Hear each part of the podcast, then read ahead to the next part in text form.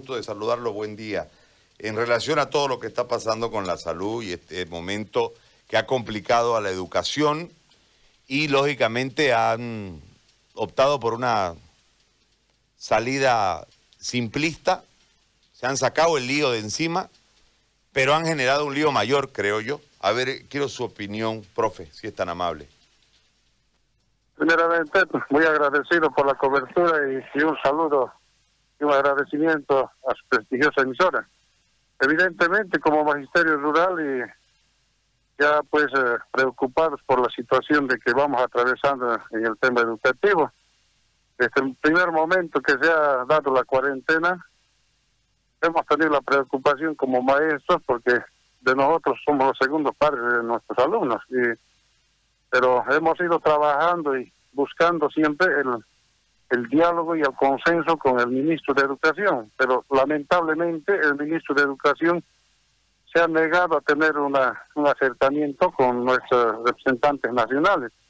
Incluso hemos trabajado propuestas, tenemos propuestas claras para poder llegar con la educación de, de forma adecuada, con políticas educativas, lineamientos claros a los estudiantes en todo los sectores, no solamente como él considerando los corazones de las ciudades. Y aún eso también hay dificultad con su intencionalidad de, de dar el salto tremendo a la tecnología, como si fuera la única salida.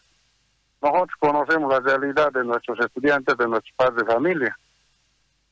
Y es más, ahora saca un, un decreto y el decreto pues es un decreto que no está acorde e incluso se ha hecho un análisis, incluso con conocimiento de juristas, es un decreto pues que va en contra de la educación. No hay necesidad de decretos para, para encarar políticas claras educativas.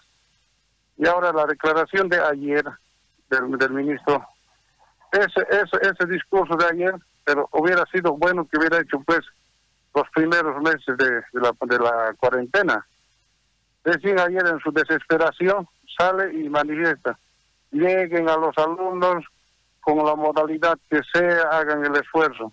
Eso le ha costado al ministro llamar a nuestros entes matrices, que estas confederaciones de urbanos, rurales y a los de familia, la dirigencia, y sentarse y ponerse de acuerdo, porque la educación no es solamente a, a título personal, es en conjunto, por eso es una comunidad educativa. Y aparte de eso, miente miente a todo lo que puede. Es un mentiroso el ministro de Educación. Así de claro, donde sea le puedo encarar porque es mentiroso, porque incluso ayer nos ha acusado a los maestros indicando que, que nosotros habíamos pedido que se que retornara a las clases presenciales inmediatas. Cuando él fue el primero, incluso a fines de, de abril, incluso, ¿qué hizo? La primera semana retomamos actividades presenciales de mayo, digo, y nos pronunciamos y lo rechazamos la actitud y, se retrasó. En ningún momento el magisterio ha pedido retornar a clases presenciales porque sabemos el, el peligro que, corremos tanto maestros, alumnos, padres de familia, porque es un movimiento enorme con la, educación. Y ahora miente indicándonos que nosotros hemos pedido retornar a las clases presenciales. Eso no puede hacer una autoridad educativa nacional. Aparte de eso, quiere politizar como viejo político, pues no, empañar el movimiento que uno está haciendo. Y esta movilización, arriesgando la salud de nuestros colegas, estamos haciendo. ¿Por qué? Por su culpa de él, por su tosudez, por su capricho, por no haber escuchado en su debido momento. Indica, indicando que son aires argentinos, que es político. Nosotros no jugamos el, el juego político, nosotros estamos, solamente somos representantes sindicales y tenemos que la preocupación en el quehacer educativo. Y es más, ¿no? Porque la preocupación es de nuestros alumnos que no tienen las condiciones y los padres de familia que ahora ya están retornando la mayoría a su fuente laboral porque se ven obligados a trabajar para subsistir, no va a haber el apoyo correspondiente y no solamente las clases virtuales, hay educación a distancia, bonito programa por radio. Eh, eh, había hace tiempos eh, en la radio Santa Cruz, y Cruz, que muchos maestros hemos sido maestros guías en el tiempo, en el tiempo libre cuando trabajábamos en escuelas seccionales en las comunidades.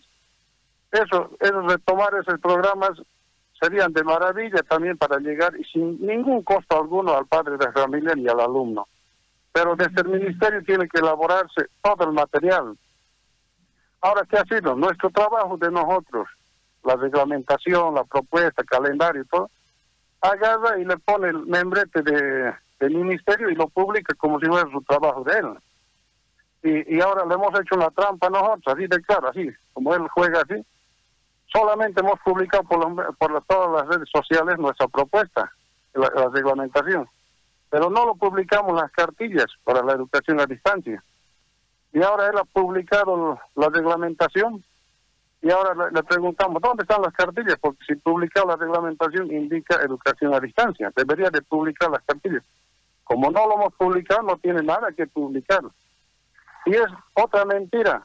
Ha dicho, estamos capacitando a 120 mil maestros con, con cursos virtuales, con Cisco, Google y todo. Hemos firmado convenios gratuitamente, dijo. El anterior jueves que lo sepa toda la población. El anterior jueves ha hecho su rendición de cuentas el Ministerio de Educación como toda institución pública. Y en su rendición de cuentas arroja descaradamente que esos cursos, que han sido un pantallazo a grosso modo, incluso hay otros tutoriales más, más sencillos, más explicativos. Ahora, ¿cuánto cuesta? 10 millones de bolivianos ha costado esa firmita con Google, con Cisco. y que, le explica a la población de los 10 millones que, está que ha invertido en eso. No sabe cómo justificar el negociado que está haciendo. Ahora, para las cartillas, ¿qué dijo? Estoy buscando, estoy invitando a ONGs de, para que puedan elaborar las cartillas. ¿Cómo es posible, habiendo profesionales en, aquí en Bolivia con suficiente capacidad, que esté buscando gente de afuera incluso queriendo hacer mal uso de los recursos económicos de, del Estado, ¿no? Esa es la preocupación. Ahora la marcha continúa, está ya llegando a Chicarriba, eh, a Chicarriba partida hoy día se encata, mañana se, tiene planificado llegar a la ciudad de La Paz. Es un demagogo, dijo que invitó al diálogo, todo eso, mentira, no se invita solamente. Diálogo, diálogo, Sabemos bien que la administración debe cursar su invitación para, para respaldo. En ningún momento ha cursado invitación. Incluso a la, a la Iglesia Católica nosotros hemos pedido que sea de mediador. Igual se hace la burla. No hace caso a nadie. Él piensa que es el que lo sabe todo. Muy bien.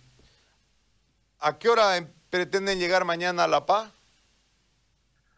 Después del mediodía después del mediodía. Está calculado uh, más o menos tipo una, yo creo que van, a llegar, porque de, de Sencata del Alto es lo que va a bajar. Y ahora a esa marcha se está, se está eh, la marcha es de, del magisterio rural, magisterio urbano, padres de familia. Ahora todos los que puedan sumarse a la, a la causa por la educación, que se sumen, bienvenidos. Nosotros no estamos con afanes políticos. Los afanes políticos ya sabrán, tendrán su debido momento con cualquier gobierno que haya, igualito tiene que dar atención a la educación. Lo que nos preocupa es la educación. Y nosotros, preocupados por nuestros estudiantes, después que pase este conflicto, sabemos que, nos vamos, que, va, que se va a arreglar.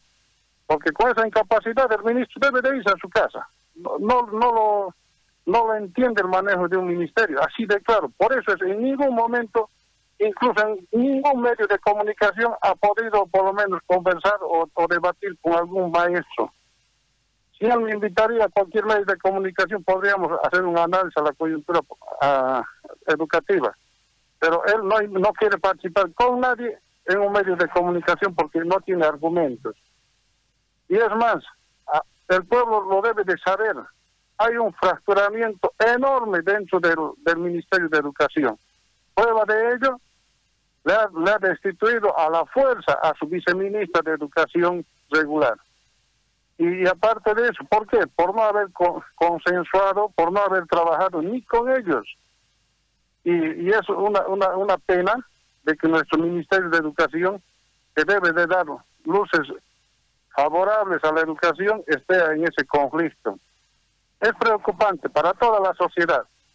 y, no vamos a permitirlo de que, de que manosee a su antojo cambiando de aquí personal para aquí o mirando a los directores sancionar o a los directores digitales.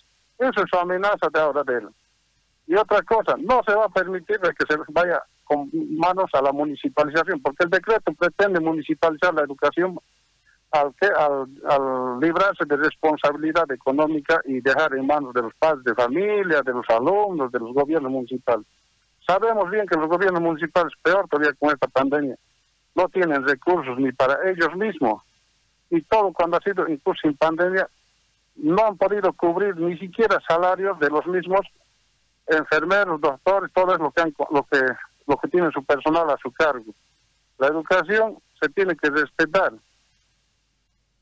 Muy bien. Profe, le agradezco. Gracias por este contacto muy amable. Gracias, gracias, un agradecimiento. Hasta luego. Hasta luego.